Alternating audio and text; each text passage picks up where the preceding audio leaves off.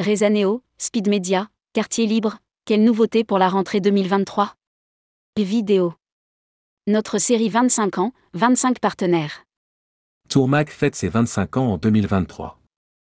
À cette occasion, retrouvez notre nouvelle émission 25 ans, 25 partenaires, qui donne la parole à ceux qui nous ont soutenus tout au long de l'aventure Tourmac.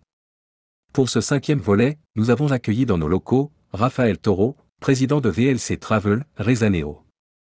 Rédigé par Céline Imri le lundi 21 août 2023.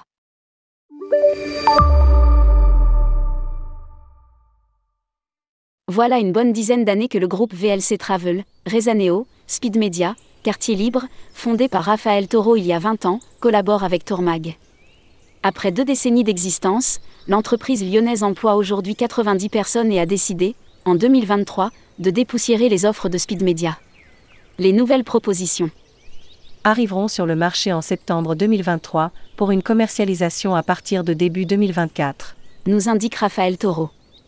En parallèle, ces équipes travaillent également à une refonte complète des systèmes de réservation proposés aux clients.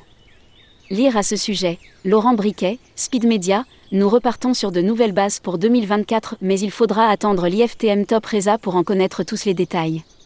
Des annonces sont prévues, notamment en ce qui concerne les offres adressées aux tour opérateurs ainsi que sur le nouvel environnement de réservation.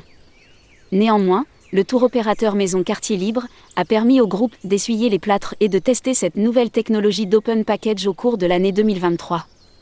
Le voyagiste a aussi relancé une de ses destinations historiques cette année, la Laponie suédoise, et doublera ses capacités pour la prochaine saison hivernale, une trentaine de départs sont programmés. Lire aussi, Quartier Libre, nous allons faire une année historique du côté de Rezaneo, l'activité de réservation de billets d'avion est repartie en trombe au cours du premier trimestre 2023, avant de connaître un ralentissement jusqu'à l'été, en termes de volume de réservation. Ce n'est qu'à partir du mois de juillet que l'effervescence des réservations de dernière minute s'est fait sentir. Quant à l'offre train, proposée depuis 2019, elle s'étoffera dès la rentrée de septembre avec de nouvelles compagnies, Tronitalia, Ranf.